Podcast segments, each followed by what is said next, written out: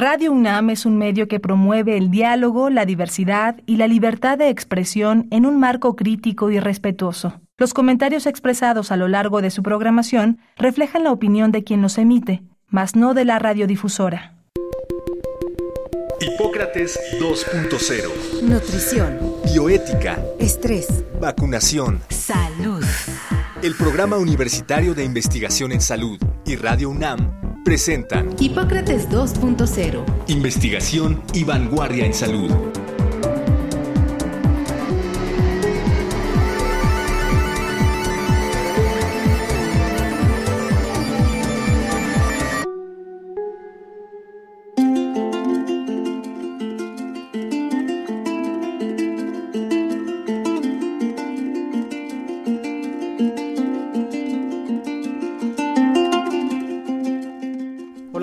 Bienvenidos a Hipócrates 2.0. Yo soy Mauricio Rodríguez. Como cada semana les doy la más cordial bienvenida y agradezco que nos estén acompañando aquí en Radio UNAM.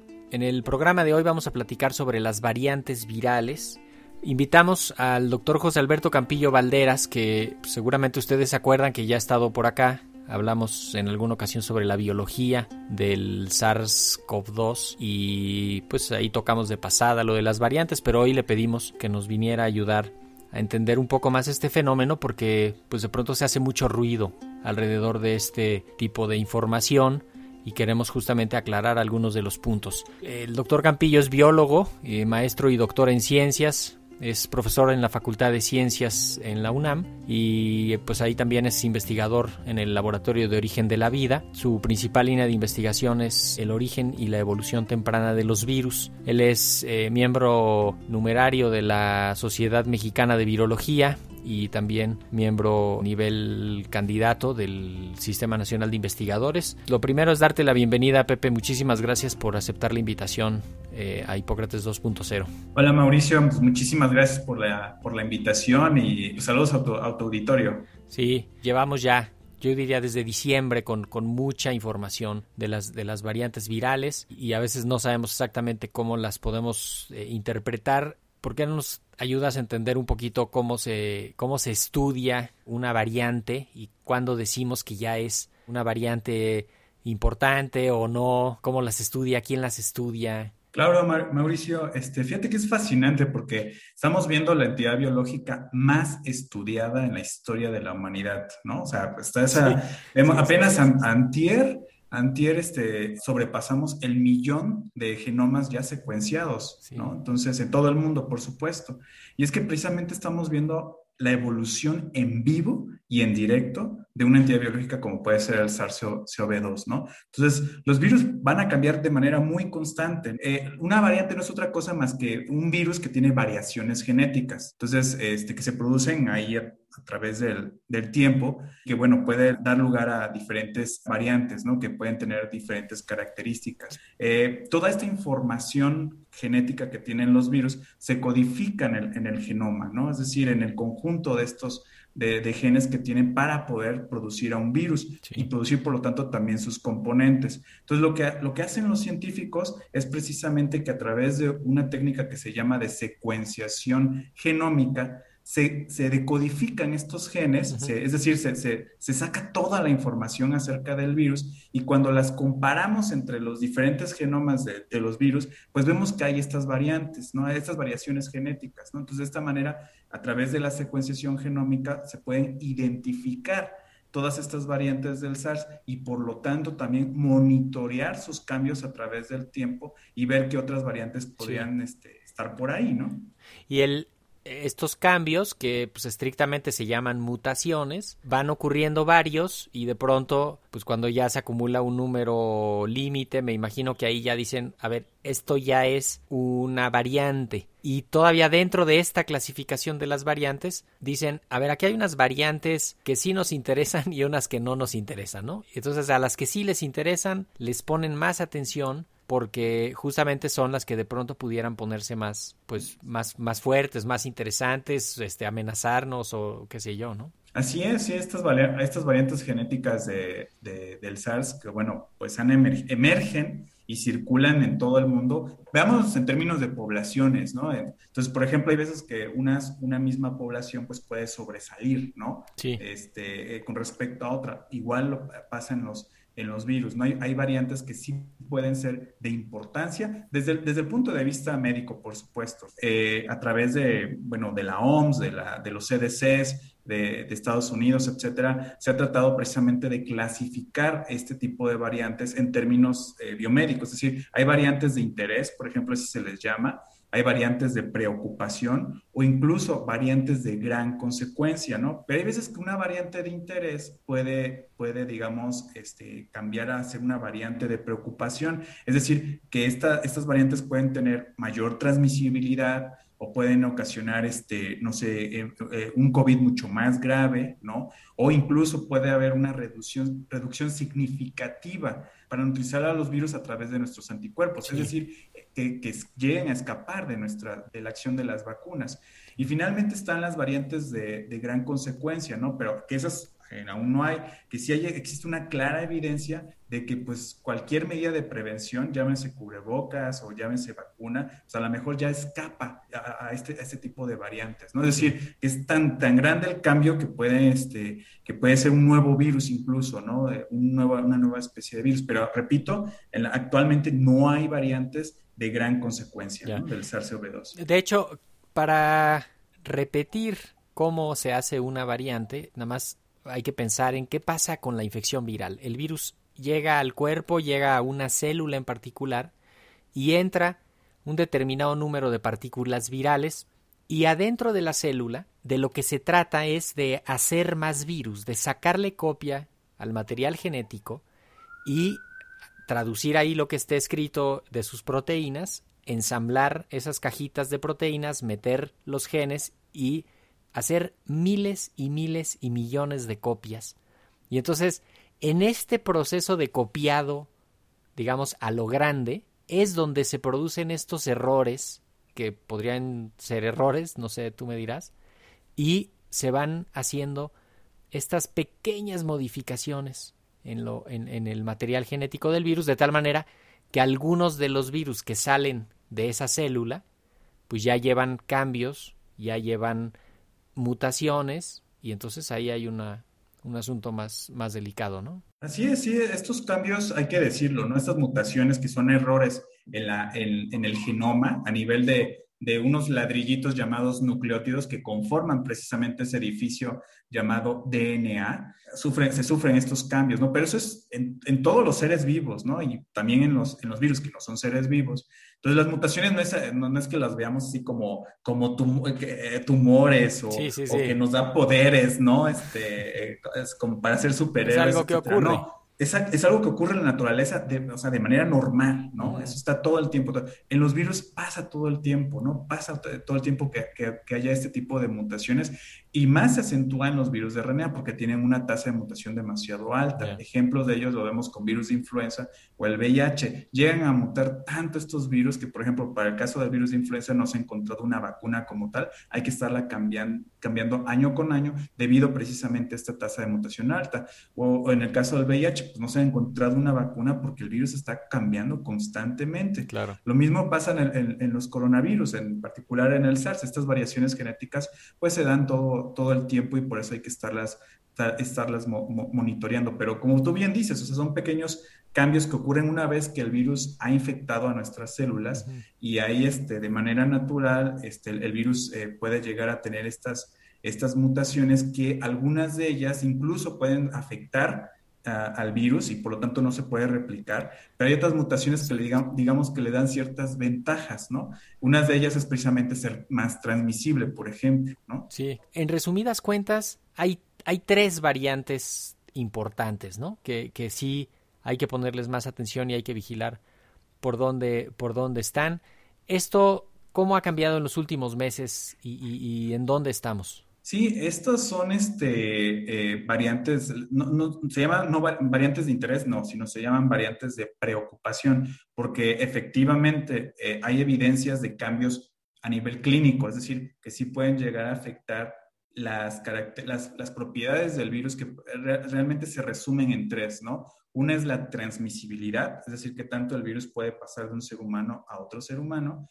La otra es la, la virulencia, es decir, que tan, eh, eh, eh, si puede producir una, una COVID mucho más severa o no y, la antigen y el cambio en la antigenicidad, es decir, la capacidad del virus para poder unirse a estos anticuerpos y por lo tanto ser neutralizados, ¿no? Es decir, ahí vemos si, si la vacuna sirve o no en pocas palabras, ¿no? En la antigenicidad.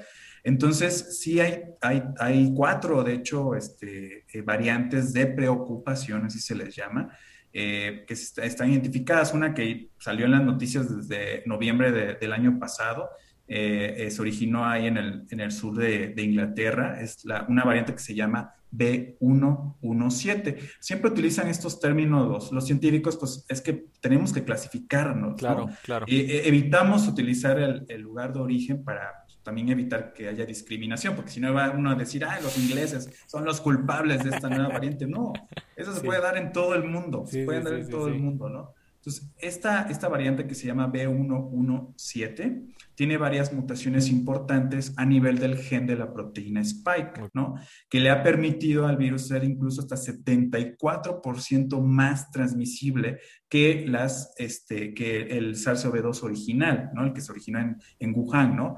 Incluso puede tener una virulencia de hasta un 64% más letal, ¿sí? Pero en el caso de la antigenicidad, eso es lo, importante, que no hay una evidencia de cambio. Es decir, las vacunas, todas las vacunas, independientemente si es la china, la, la, este, la rusa o la inglesa o la, la americana, este, todas funcionan contra esta variante, ¿sí? Y esto, este, e, este virus, estos, estos cambios en cuanto a la transmisibilidad, la virulencia, la antigenicidad, bueno, pues han hecho que que esta variante pues este, se, eh, se, disperse por todo el mundo. Hay también aquí en México, ¿no? Estas, estas variantes ya se tienen identificadas. La otra es la... Y ahí, Pepe, perdón, déjame nada ah, más apuntar.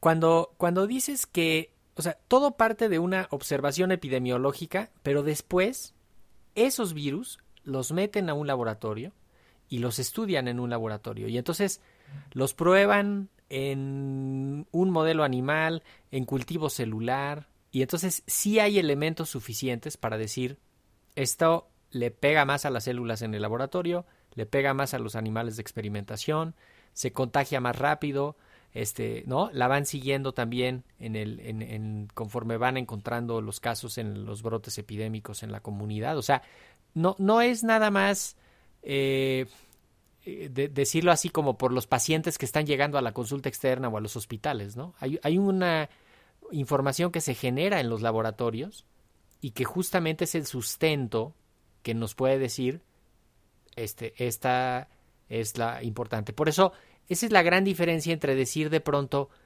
una nueva variante y luego ya confirmarla con estudios de laboratorio de que ya en efecto es más virulenta, es más transmisible, es más o menos antigénica, ¿no? Sí, así es. Se tiene, esas evidencias se pueden obtener precisamente en el laboratorio y también va de la mano, ¿no? Con estudios clínicos, porque, por ejemplo, ¿cómo es que se sabe que, pues, una variante como la B117 es, digamos, más virulenta? Pues es a través de la obtención de muestras de, este, de, en pacientes este, de, con, COVID, ¿no? Sí. Este, entonces, pues ya de ahí lo que haces es este, eh, eh, mides la carga viral, ¿sí? Eh, a partir de esa muestra, por ejemplo, puede ser nasofaringia, ¿no? Entonces ahí ves cuál es la carga viral, es decir, cuántos virus hay por mililitro de la muestra, ¿no?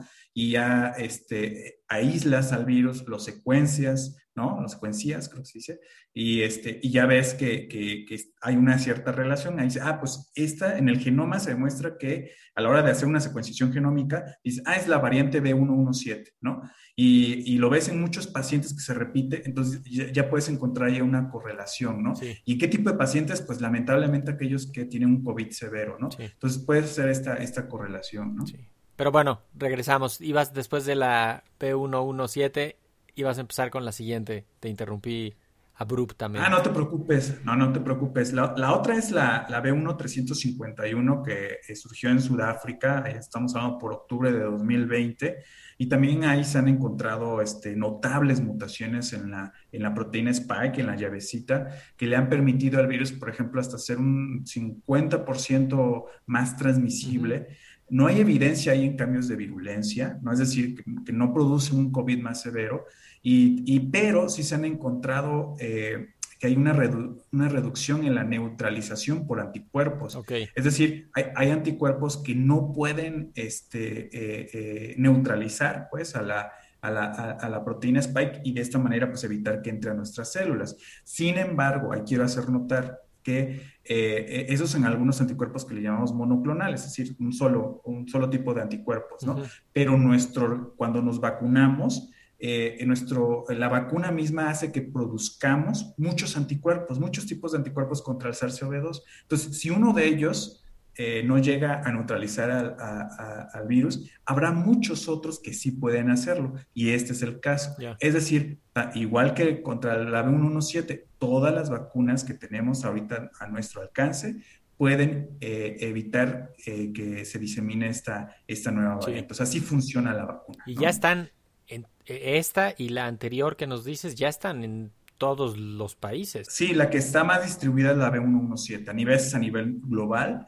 y la, sudafricana, bueno, la cepa, la B1351, la que hablé ahorita, este, sí hay en algunos, en algunos países, ¿no? Este, pero la, la, la B117 sí está a nivel mundial totalmente. Y está, esta otra, la, la P, que llaman este, la P1, que, bueno, este, se originó en, en Brasil, eh, alrededor de diciembre de 2020, que también tiene algunas mutaciones notables ahí mismo en el gen de la proteína spike que han hecho que, que se transmita aún más rápido, ¿no? Que las otras dos variantes, ¿no?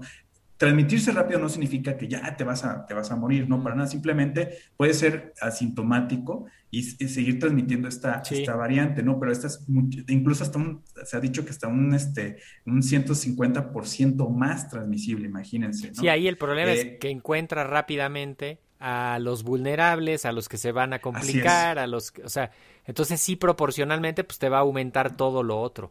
De hecho, e, en, en, particular, ya, ya me dirás, pero esta esta variante se produjo porque la epidemia en Brasil estuvo, pues no sé si fuera de control, pero sin, sin ninguna, eh, pues no se pudo detener en particular en la región de Manaus y ahí muchísimos casos, muchísimos contagios y pues es el escenario ideal para que se haga una variante. Sí, sí, sí, totalmente. Ahí se descontroló y es que, mira, es tan fácil de detener al virus, o sea, cualquier variante puede ser el virus más letal, pero si llevas a cabo eh, eh, el uso de las medidas de prevención, como en este caso doble cubrebocas, este, la sana distancia, lavarse las manos, ventilar los espacios que están este, cerrados, como puede ser un taxi, por ejemplo, o sea, es tan fácil de, detener el virus, pero lamentablemente así, si es compleja la evolución de un virus, ahora imagínate la complejidad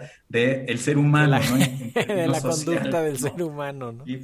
sí, sí, de la conducta del ser humano. Sí, hay unos que no creen, hay otros que, pues, ¿para qué, luz, ¿para qué uso el cubrebocas si soy joven y no me voy a enfermar? O ya me dio, entonces, ¿no? Y luego hay una cuarta, ¿no? Nos decía, son cuatro. Sí, esta es de la, variante, eh, bueno, que, surgió en, California. Eh, se me fue el, otro, eh, ¿cómo, le, ¿cómo le llaman? Pero, pero sí también, este, esa todavía apenas está en estudio, pero sí también tiene cambios en, la proteína spike, ¿no? En, el gen de la proteína spike y está bajo investigación. Probablemente tiene, eh, puede evitar ciertos anticuerpos, pero aún así, independientemente, repito, de cualquier variante, eh, por más de preocupación que sea, las vacunas están funcionando. En, en México hay un pues hay un esfuerzo importantísimo por estar vigilando las, las variantes, ¿no? Hay, hay un grupo que está más o menos estudiando alrededor de mil secuencias al mes eh, de, de, virus provenientes de pacientes y que pues están encontrando ahí los virus más frecuentes, están justamente poniendo mucha atención en que si se meten o no las variantes, cuáles están, por dónde andan, qué hay que hacer para seguir vigilando las variantes y, cómo, ves que lo está haciendo México. Pues sí, este, fíjate que ahí, eh, déjame decirte que pues sí, reaccionamos un poquito tarde, pero ya se este, está formando un consorcio, más bien ya se formó un consorcio, de cual te he de decir que eh, formamos parte ahí del Laboratorio de Origen de la Vida. Digamos, estamos hasta el último, ¿no? Para analizar las secuencias de estas variantes que hay en, en nuestro país. Y en el primer, digamos, en el primer frente, pues están los, los genómicos, es decir, aquellos eh, científicos que tratan de, más bien que secuencian los genomas de estas, de estas variantes y están en diversas instituciones porque de eso se trata, ¿no? Darle un seguimiento, le llamamos una vigilancia no epidemiológica, que eso también, eso sí, sí está, sino una vigilancia genómica, es decir, determinar estas variantes y e instituciones como pueden ser Langevio, eh, este, eh, eh, el el, Instituto de, de Emisiones, el Instituto de Biotecnología, este, también el IMEGEN, es decir, el Instituto Nacional de, de Medicina Genómica. Ay, se me fue, de Medicina Genómica, así es y este, eh, bueno, el mismo INDRE, ¿no? La, guardia genética, ¿no? Del, del, país y entre, entre otras instituciones, ¿no? Que también están en, en Sonora, están en Guadalajara, está este... El IMSS, ¿no? De hecho, el IMSS está proveyendo muestras, este... Sí, es un mundo de gente, ¿eh? Sí, así es. Entonces, esos, está, formamos un consorcio para poder determinar, este, hacer esta vigilancia, ¿no? De estas nuevas variantes eh, e, e, incluso, ¿no? Si se necesita un nuevo tipo de diagnóstico, de prueba de diagnóstico, este de la RT-PCR, de la famosa prueba de, para identificar al SARS, si, al SARS-CoV-2, si haya que haber algún tipo de cambio, ¿no? A esta prueba por, por, estas nuevas variantes que se están generando. Y también asociarse, ¿no? Con laboratorios de diagnóstico que son comerciales, ¿no? Porque también es importante ahí, este, eh, para poder analizar estas, esta, esta, cantidad de muestras, es importante tener convenio con este tipo de laboratorios o incluso colaboración con las mismas universidades, ¿no? Este, eh, eh, es importante eso, o, o, el apoyo de los departamentos de salud que están en, este, en los estados, ¿no? Entonces es importante este consorcio, repito, pues para que entre todos, ¿no? De, de diferentes ópticas, nosotros, por ejemplo, lo hacemos desde el punto de vista evolutivo, porque pues ese es nuestro eh, eh, eh, lo que hace nuestro laboratorio, pero también desde otros puntos de vista, ¿no? las médicas, los médicos, los veterinarios, porque también hay, hay ahí este, virólogos, virólogas, etcétera, ¿no? Entonces, este, esa es la importancia de, que haya en nuestro país vigilancia genómica, ¿no? Para la salud pública. Sí. Oye, Pepe, ya para cerrar, me gustaría que nos, nos dejaras alguna idea, pues como una perspectiva, si, si tú te imaginas que, se va a hacer otro super coronavirus o, o, va a ir bajando un poco la fuerza del que ya está, va a ir subiendo la inmunidad en general del grupo y entonces pues vamos a tener como, como un coronavirus estacional, quizá un poquito más fuerte como, como la influenza que, que esté así presentándose durante los meses del frío y así o que vienen olas de nuevas variantes? Pues mira, eh, como siempre decimos en, evolución, digo, yo, yo, he dado clases de evolución biológica, eh, lamentablemente no podemos predecir, ¿no? Hacia dónde va, es muy complejo. Sobre todo el futuro. Sí, exactamente, así es. Y luego agrégale, pues, lo que decimos de ese rato, ¿no? Este, la, el comportamiento del ser humano también es impredecible. Pero bueno, en un mundo ideal, ¿no? O sea, esperamos que si seguimos usando las medidas de prevención, y no me importa, yo los voy a repetir hasta el cansancio, usar doble cubrebocas, este, sana distancia, lavarse bien las manos, ventilar estos espacios este, cerrados, ¿no? Este, eh, y bueno, y por, y por supuesto, ¿no? Vacunarse entonces, si seguimos todo eso al pie de la letra, yo creo que sí, este, ya la pandemia va, a ceder, o la epidemia que tenemos en nuestro país va a ceder definitivamente. Pero también es importante, repito, hacer esta, esta cuestión de vigilancia genómica para ver posiblemente ver para dónde van, es decir, ver si eh, el virus tiene una capacidad de propagarse más rápidamente entre las personas, si puede causar una enfermedad ya sea más leve o más grave, si eh, eh, impedir la detección mediante este, determinadas pruebas de diagnóstico, como puede ser el RT-PCR o pruebas de antigenicidad, ¿no? O de anticuerpos, y ver si hay, este, si puede haber menos susceptibilidad a los tratamientos médicos, por ejemplo, con anticuerpos monoclonales, o incluso que pueda haber variantes nuevas que puedan escapar ante, ante algunos antivirales, como pueden ser el remdesivir, que sí se puede dar ese caso, ¿no? O la capacidad precisamente y principalmente para eludir la inmunidad natural que, nuestro cuerpo produce o la que es inducida por la vacuna, ¿no? Entonces, todos estos factores hay que estarlos vigilando y, este, y de esta manera pues podemos, podemos ver, ¿no? Para dónde va, pero no de manera a que podamos predecirlo tajantemente, ¿no? La evolución del, Ahora, virus, pero sí hay que mantener. No, creo que lo, que lo que sí podríamos decir es que si hacemos esto que dices, cubrebocas, higiene de manos, sana distancia, identificar a los enfermos, evitar contagios, prevenir complicaciones, ¿no? Este, evitar sitios cerrados, concurridos, contacto cercano, etcétera. Con eso va a haber menos casos, menos contagios y menos riesgo de variantes y además las variantes que haya la van a tener más difícil para entrar, ¿no? Creo que esa esa sería la idea la idea pues con la que podríamos advertir que sí habría una forma de detener a las variantes, ¿no? Sí, sí, totalmente, totalmente. O sea, eso esperamos que precisamente eh, hay que confiar en la ciencia, porque es solamente a través de los hechos este, eh, eh, que se producen a través del estudio de los virus en los laboratorios, ¿no? O sea, a través de, de esos hechos este, podemos determinar si una variante va, va, a continuar o, va, o se va a reducir su transmisión o que haya que cambiar las vacunas o que haya que, que tener una tercera apuesta o que el virus pueda ser este, eh, estacional, como tú lo mencionabas al principio, ¿no? Pero te repito, todo esto podemos estar especulando, pero pero a veces no podemos predecir esto, ¿no? Pero eh, eh, debido a que, repito, ¿no? La tasa de, de, mutación del virus este, pues es, muy, es muy alta, ¿no? Pero y, es una mala combinación con el comportamiento a veces del ser humano. Sí. Pues con esta idea cerramos, eh, doctor José Alberto Campillo Valderas, investigador en el Laboratorio de Origen de la Vida y profesor también en la Facultad de Ciencias de nuestra universidad. En Twitter te encuentran como arroba ja-campillo con doble L. Así es. Y pues otra vez nos trajiste eh, información muy valiosa, muy útil eh, muchísimas gracias, Pepe, por haber aceptado la invitación a Hipócrates 2.0 otra vez. Gracias por participar. No, pues estoy a sus órdenes y muchas gracias y saludos a tu auditorio. Muchísimas gracias. Y pues con esto nos despedimos. Yo soy Mauricio Rodríguez. Espero que la próxima semana nos vuelvan a acompañar en un programa más. Por lo pronto, ahora quédense en sintonía de Radio UNAM. Muchísimas gracias. Hasta la próxima. Agradecemos al doctor Samuel Ponce de León, coordinador del Programa Universitario de Investigación en Salud y coordinador académico de esta serie. El Programa Universitario de Investigación en Salud y Radio UNAM agradecen tu escucha. Te esperamos la siguiente semana para platicar sobre lo último en materia de salud e investigación en Hipócrates 2.0.